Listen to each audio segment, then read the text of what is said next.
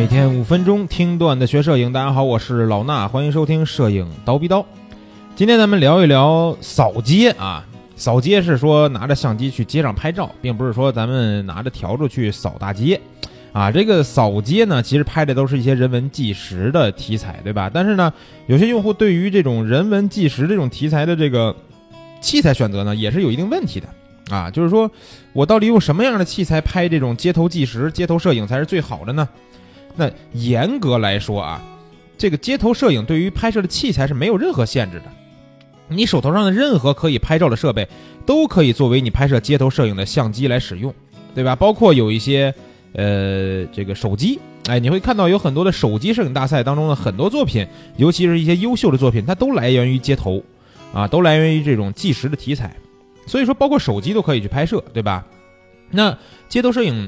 最重要的就是瞬间的这种捕捉，是对画面的那种敏锐的一种观察啊，这也是一种经验积累下来的一些条件的反射。同样啊，也是再高端的相机都不可能带给我们的这些内容啊，不是说我买一个多厉害的相机，我就能拍出来多好的街头摄影了，是这样的啊。不同的这个感觉啊，就类似于说像肖像摄影或者是风光摄影。对吧？人像拍风光，那街头摄影呢？对于画质的要求似乎并不是很高，但是呢，这也不意味着多烂的这种画质呢都能给接受，对吧？我经常就会看到说，有些人对于森山大道的一些刻意模仿啊，后期的时候制作那种高反差、高对比，然后加很多颗粒的那种黑白照片啊。但是不要忘了，森山大道只有一个，也只会有这一个，对吧？他用自己的风格赢得了全世界的这种认可和尊重。而且呢，风格也不是单独存在的，他有自己的一套思想去辅助自己的风格。那其他人的模仿呢，一般来说只能是模仿点外表啊，这个内涵你其实是模仿不来的。最终呢，也就剩下一些粗糙的这些画面了，对吧？虽然上面说啊，任何相机都能拍街头，但是街头摄影呢，对于画质要求也不高。但是想要拍好的话，还是应该在自己的题材范围内选择呃相对合适的相机。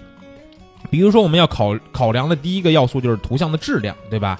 虽然说在街头摄影的内容呢，啊，是远比图像质量更重要的，但是也不能忽视图像质量。就是说，内容如果好的话，图像质量也好，那这照片会更好，对不对？尤其在面对可能会出现很多干扰元素的街头，我们有时候呢，不得不对画面进行一些裁剪，而图像的质量就直接决定了裁剪的一个程度，啊。有人说像素是吧？那那个像素咱们可以先不讨论，那只是一个噱头，对吧？只是你的图像的最大分辨率，并不能代表图像的细节。那手机两千万像素肯定都不如一个 C 画幅相机的一千万像素。重要的还是传感器的大小。但是如果同样是两千万像素的这个 C 画幅和全画幅比较的话，那除了在弱光下的表现可能呃这个全幅会更优秀一些，全幅也没有什么其他更突出的优势了啊。手机呢？由于受到这个传感器画幅，也就是说这个传感器这大小的影响，在弱光下面拍摄的时候呢，可能几乎没有什么优势。但是呢，在光线充足的环境下拍摄，其实很多时候都是能让我们满意的。简而言之，你能够得到的最新的拍摄这个拍照设备，基本上呢都能满足我们拍摄的需求。但是如果我们想要在弱光的环境下，比如说我想在晚上拍摄，那还是需要选择一台底儿稍微大一点的相机。啊，弱光拍摄呢，不仅仅是说我有大光圈就行了，大底儿的相机在高感下面的表现会更好。那还有一个要考量的呢，就是相机的这个大小，对吧？这个就很重要了。很多人不敢在街头上拍照，主要是因为自己拿着相机拍别人的时候会感觉到一些尴尬啊。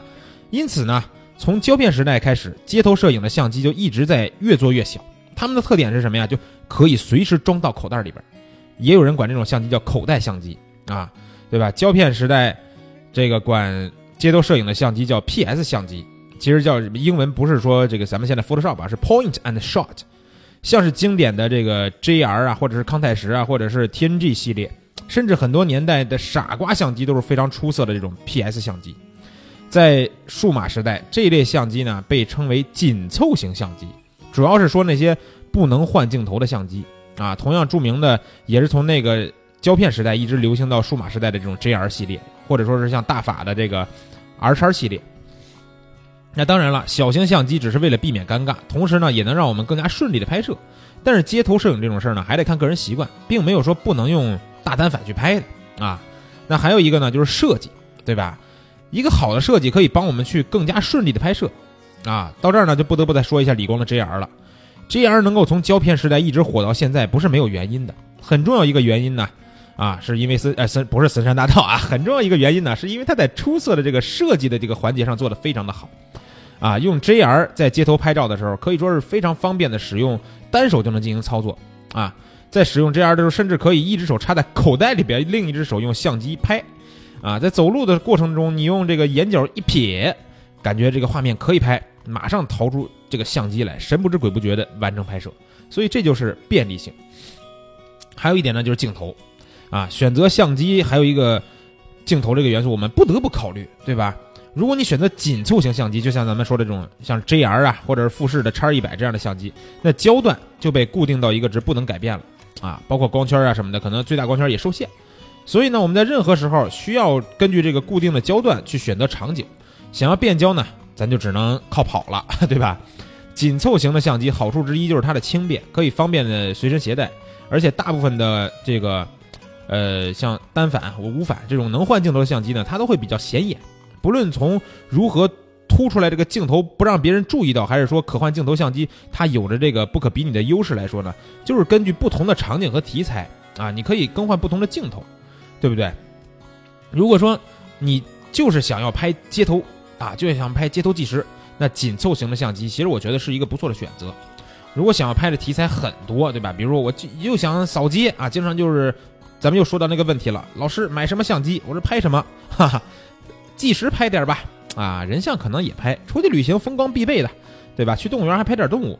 如果是就什么都想拍，那最好呢还是一台可换相机的镜头，对吧？因为这个紧凑型相机啊，它可拍摄的题材还是相对来说比较少的。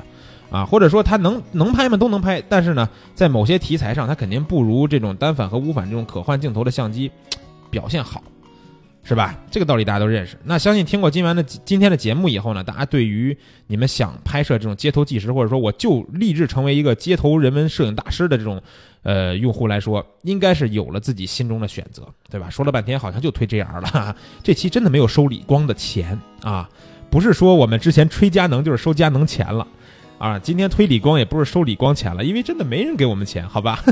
行了，今天的节目就到这儿，明儿早上七点不见不散。